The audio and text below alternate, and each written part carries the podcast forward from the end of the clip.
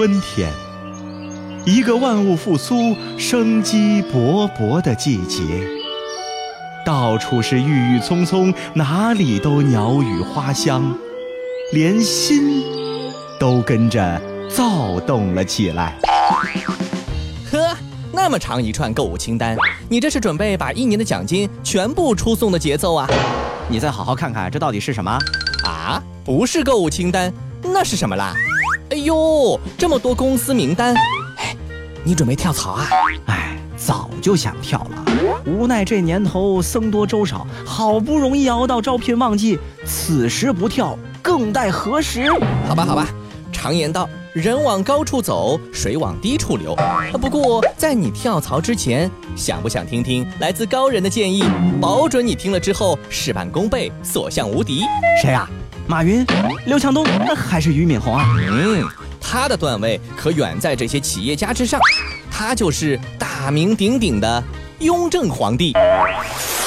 环球地理，大家好，我是胖胖。各位好，我是 Tommy。这个雍正皇帝向来呢是以勤勉著称。在登基之时呢，已经是四十不惑年纪的他啊，可谓是久经考验、成熟稳重的典型。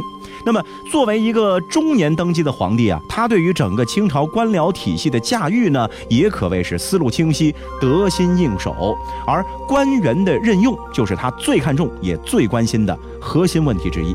关于这一点啊，我们可以从雍正给大臣的批示中，能够非常直观地感受到。他在给大臣鄂尔泰的批示中，就曾经提到过。治天下，唯以用人为本，其余皆枝叶事耳。同时，他还在给署理江苏巡抚尹继善的奏折中加以强调：朕之责任，不过着用汝等数员督抚而已。世界真奇妙。既然是主要责任，自然也就需要亲力亲为。而在实际选拔官员的过程当中，雍正也往往会亲自接见候选者，亲自组织面试，并做出系统评价。雍正在位的十三年间，他有序而频繁地召见了大约五千八百名文官和一千四百名武官。以当时的交通条件来看，这个数字几乎是天文数字。更何况，雍正还是多次轮流接见。这其中的工作量之大，我们这些没有当过皇帝的普通人，想必是很难体会到的。当九五之尊的雍正皇帝摇身一变成了清朝首席 HR，那么他在面试官员的过程当中呢，会看重哪些方面呢？和我们印象中的那个老成冷峻的形象截然不同。雍正啊，其实是一个颇为感性的 HR。这首先呢，就表现在他是以貌取人的。清朝外贸协会的第一主席的宝座也非雍正莫属。到底外贸协会到什么程度啊？给大家举些例子。在面试官员的过程当中呢，那些长相出色的官员，哎，往往会得到雍正良好的评价，甚至有人因此会得到破格提拔。比方说啊，当雍正看到山东青州知府李根云的时候，就评价他的长相是端正之余透露着一丝灵气。聪明人，英奇灵透。着暗记名补青州，对候补知县石杰，雍正的评语则是：人着实去的，相貌有福泽。福建南安县的知县，雍正在接见他之后，也是大加赞赏：人好聪明，好相貌，着实明白，去的。而在看到宿迁县知县刘正远之后，雍正呢也是毫不吝啬溢美之词：红脸黄胡子。好相貌，将来渴望成人。此外，在频繁接触地方被引进的官员时，雍正不仅常常发表自己的感性评价，甚至调动了无数的词汇给各地官吏贴上标签。行走小百科，在这里有必要先稍微科普一下清朝的引荐制度。在中国古代，一般的中下级官员面见皇帝，需要有高级官员的引领。这种中下级官员由王公大臣引领觐见皇帝的形式，就称为引荐。清代的引荐制度包括官员入仕选拔、升迁调补、降格处罚等方面，是皇帝加强皇权的一种重要政治手段。京官在五品以下，外官在四品以下，初次任用、保举、学习期满、留用等等，都需要朝见一次皇帝。文官由吏部，武官由兵部分批引荐。引荐地点一般是在紫禁城的乾清宫或者养心殿。如果遇到重大祭祀活动，则在斋宫引荐。通过引荐谈话，皇帝观察官员的身材相貌、言谈举止、人品德行，并用朱笔把评语、升迁降格的意见写在引荐文书上。皇帝的决定并不当场宣布，而是令其退场之后向主管堂官说明自己的意见。主管堂官据此撰写奏折，等到批准之后再向引荐官员宣布。那接着咱们还是说回到雍正给各地官员贴上的这个主观标签啊。当他看到四川的某官员之后呢，就直接给出了“人看来平常，目狼顾”的评价。嗯，这个呢本来是用来形容司马懿的一句话，但是却用来评价这位官员“目狼顾”，看着像狼，这人的感觉呢基本上也就不妙了。升迁之路呢十有八九告吹。而在看了江西知县之后啊，他给这位官员的印象标签是平常老实人，两只忠臣眼，这还算是一个中肯的评价。还有在接见了赵州的知州之后，他给出了似有歪才，不成敬，胖大汉子大似恶人。只可止此，还有人似苍华，明白不稳妥的评语，那基本上前途堪忧。是的，那除了对长相好的人呢是格外待见之外，雍正呢也看重人的气质和整体感觉，对于身材高大威猛的人呢也表现出了强烈好感，而相对的那些长相普通或者是瘦小枯干的官员，就往往很难得到雍正的好评。比方说老实平常人苦相，但相貌微寒，恐福量不及些。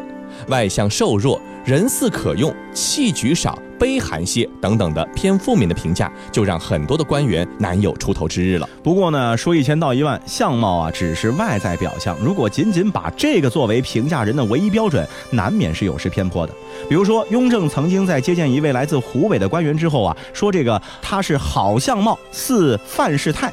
然而，此人后来却在任内贪污了灌水银一千四百多两，收受地方商人的贿赂达到了两万八千两。嗯，还有陕西的一个知府，雍正评价他是人着实明白、安详、大有出息。可是，此人后来却是因罪革职，不得善终。嗯，那作为略显专制，同时呢又是一个严控的雍正皇帝，也并非没有其他因素影响他对官员的判断和选择。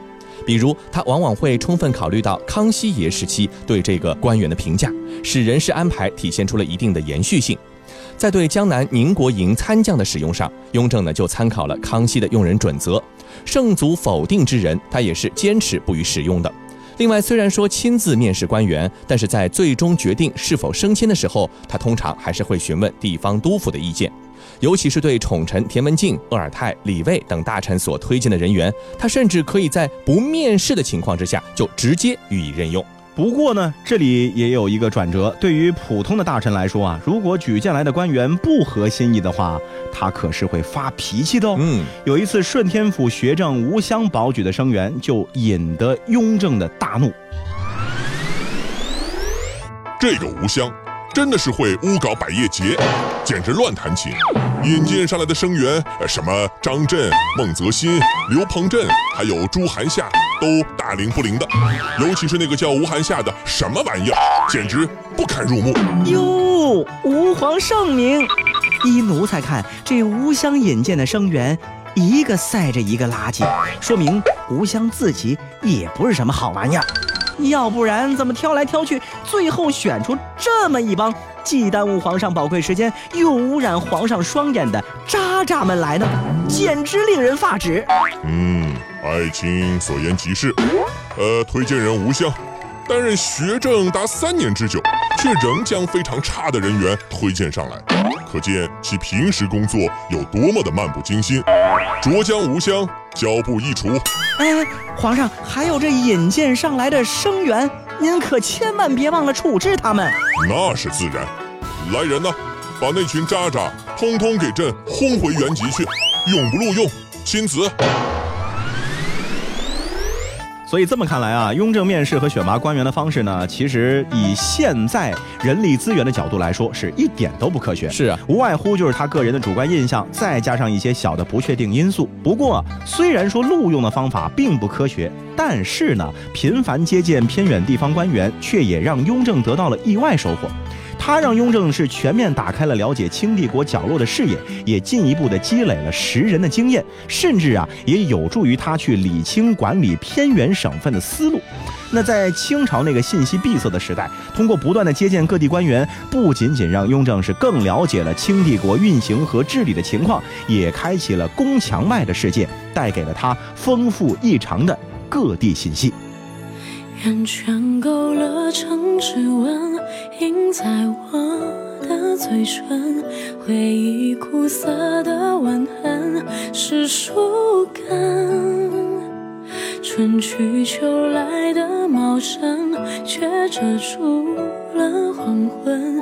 寒夜剩我一个人等清晨。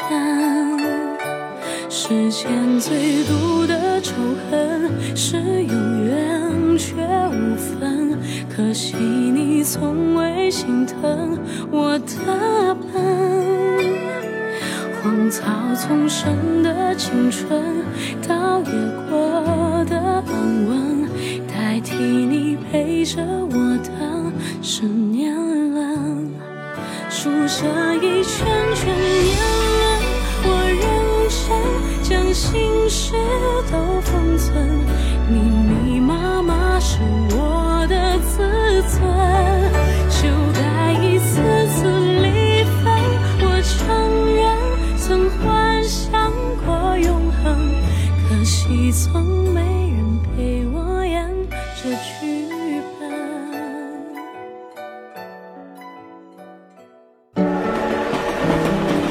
环球地理。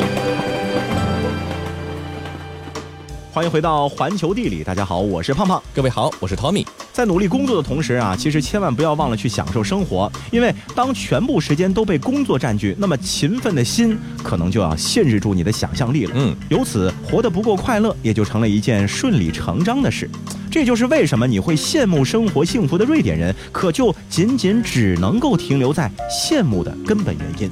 当你在一些场合必须和还不太熟悉的瑞典人聊天的时候，有一个标准的破冰话题可以来帮助你应对一切的尴尬，它就是你在全职工作吗？你工作多少个百分比？那之所以要聊这个话题呀、是因为它看似在聊工作，但其实指向了工作以外的事。如果人家愿意，很容易就可以让聊天发散到工作之外还在做什么，有什么兴趣爱好啊之类的这些话题。而如果人家并不想聊私人生活，那也有话可说，你们就光谈谈工作也行。这样的话，场面绝不会尴尬。对，呃，不过这个话题能够奏效呢，得有一个前提，嗯就是在瑞典真的有不少人是不在全职工作的哦，这样的啊，那你会在一次一次谈话当中啊，得到醍醐灌顶，并且由此领悟到，原来人其实可以花样百出的偷懒，原来人并不一定要倾其所有、鞠躬尽瘁的工作，原来让自己穷一点也可以是一种人生选择，用金钱换时间，让生活是更从容、更丰富。嗯，原来瑞典人的幸福之道不难，只是勤奋限制了我们的想象力而已。当然了，这也拜瑞典社会的人性化的福利所赐啊，以及格外强大的瑞典工会，让生活在瑞典的人们呢，也有了保留职位前提下主动降低自己工作时间的这样的一种可能。嗯，那么不进行全职工作啊，这种情况最常常会发生在一个原本全职工作的人有了孩子之后。作为育儿福利的一部分，在瑞典，直到孩子满八周岁，父母呢都有权缩短工作时间。而只要征得雇主同意，不少人在孩子超过这个年龄之后，还依然会保持非全职工作的状态很长一阵子。那除了带孩子之外，读书呢也是一个重要原因。半工半读的状态被一些瑞典人坚持成为了一种生活方式。当然，也有一些散漫的人啊，搞搞艺术、撸撸猫，穷乐穷乐的，也可以快乐的过一生。是，那这件事儿啊，最有意思的地方呢，就是当人有了一个选择余地的时候，会如何自我评估，又如何精准找到自己工作和生活那个平衡点？嗯，想象一下，假设你可以选择工作的额度是在百分之七十五到百分之一百之间的某一个百分比。而你的工资也会根据这个比例来升降。那么，你愿意拿出多少钱去换一个不那么忙的生活呢？哎，有人是全身心投入，那一定也有人是浅尝辄止。比方说啊，有一个瑞典女性，我们用她来举例子。她有三个孩子，热爱健身，每年参加业余铁人三项赛，工作上呢也是风风火火。多年来，她和老板达成了一项协议，是只工作百分之九十。也就是说呢，他每天可以少工作零点八个小时，大概是四十五分钟左右。而以他的工资百分之十来进行计算，四十五分钟也真的是不算便宜。一年下来，不知道要少买多少个名牌包。可是对于他来说啊，百分之九十的工作量就是那个能够让他保持生活和事业平衡的临界点。这多出来的每天四十五分钟时间，是他给自己生活加的那一点点糖。有了这一点宽松度，他的日子就不再是疲于奔命的一个机械的运转方式，而有了一点可以自己驾驭的空间。工作百分之九十对他来说就是 lagom 的。行走小百科。lagom 这个单词近年来被不少媒体标注成了瑞典人幸福生活指数居高不下的最大秘诀。你也许早已经听说过它，但是如果还没有，不妨先看几个例句，体会一下其中的含义。例句一：我工作百分之七十五，然后我在市民大学选修了一门园艺课，准备以后试试兼职当园丁。这个状态我很满意，忙碌的很拉工。例句二。我工作百分之八十五，这样我每天就可以有时间早一点接孩子放学，再认认真真的为家人做一顿丰富的晚餐。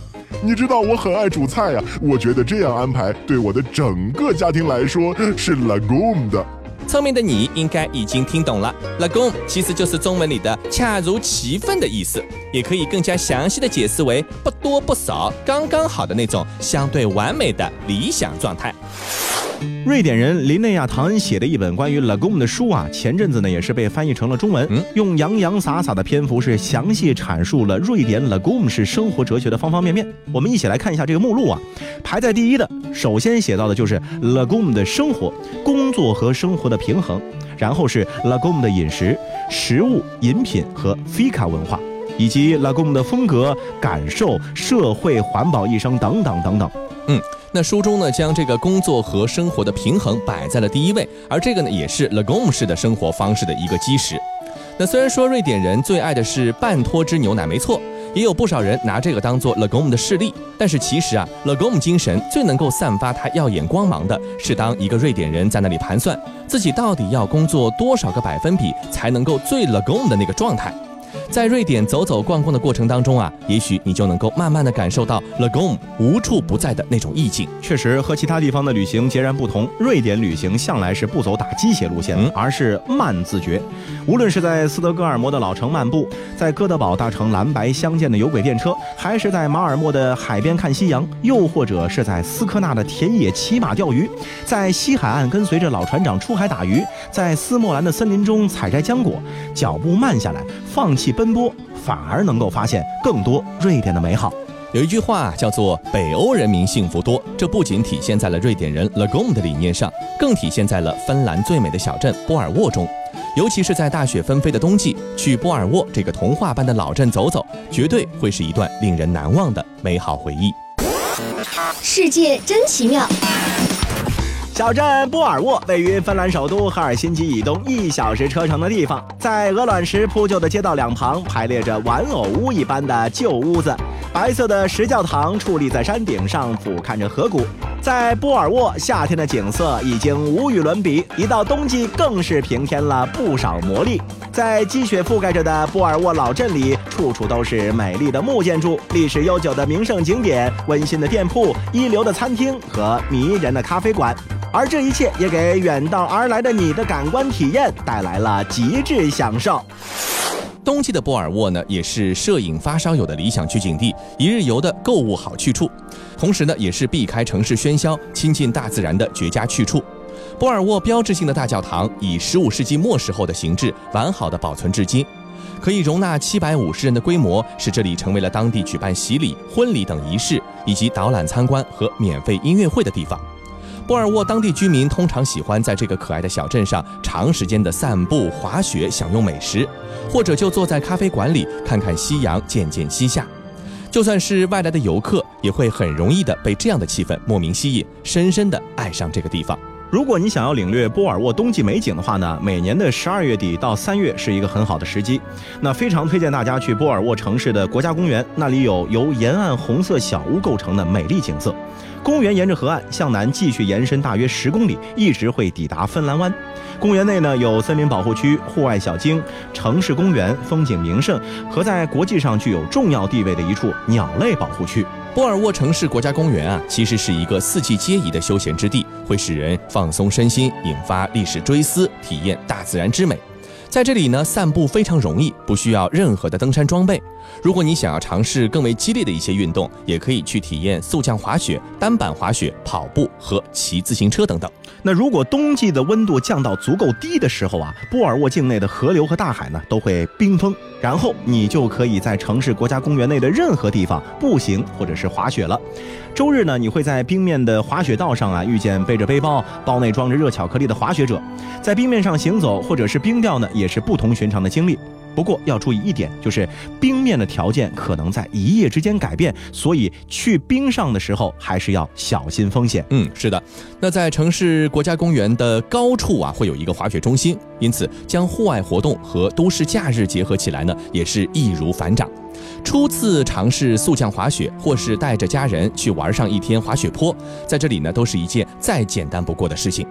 当地人喜欢在雪坡和咖啡馆内相邀聚会。因此，那里也是了解芬兰人生活的一个非常好的地方。波尔沃的大自然实在是太漂亮了，所以说对于芬兰民族诗人约翰·路德维格·鲁内伯里呢，也是产生着重要的影响。位于波尔沃的诗人故居，现在呢是一个博物馆。那如果想要了解芬兰的历史，顺便一窥这个美丽小镇在19世纪的生活的话呢，这里就是一个不错的起始点。看一看诗人是如何在波尔沃的户外度过他的大部分时间的，比如说捕猎狐狸和鸟啊，领略岛屿之美啊，从周围的自然景色中汲取创作灵感等等。嗯。比方说，在冬天啊，他就会坐下来写下这一年里收集在脑海里的那些故事。鲁内伯里最有名的作品呢，就是《芬兰国歌》。在波尔沃，你可以欣赏到那些激发了这位诗人以及芬兰民族认同的风景。波尔沃的城市国家公园代表着芬兰多种多样的自然风光、岛屿、田野和水域。这位民族诗人在这个地方度过了他一生中大部分的光阴。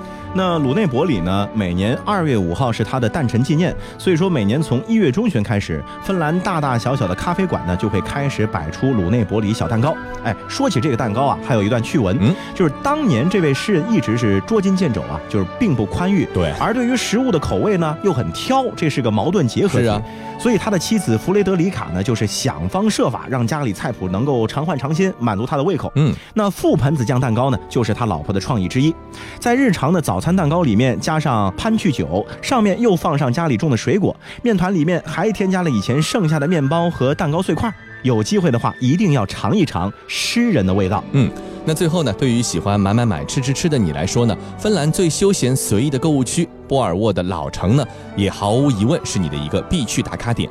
街道两旁都是鳞次栉比的室内设计、服装、珠宝、纪念品、美食和当地设计品商店，像一个个小小天堂，等待着好奇的顾客驻足入内。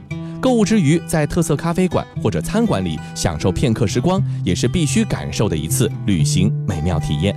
好了，以上就是本期节目的全部内容，感谢各位的收听，我们下期再见。Are they calling for our last dance? I see it in your eyes,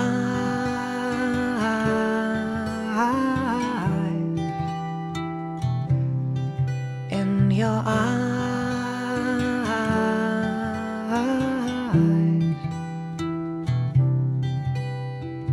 Same old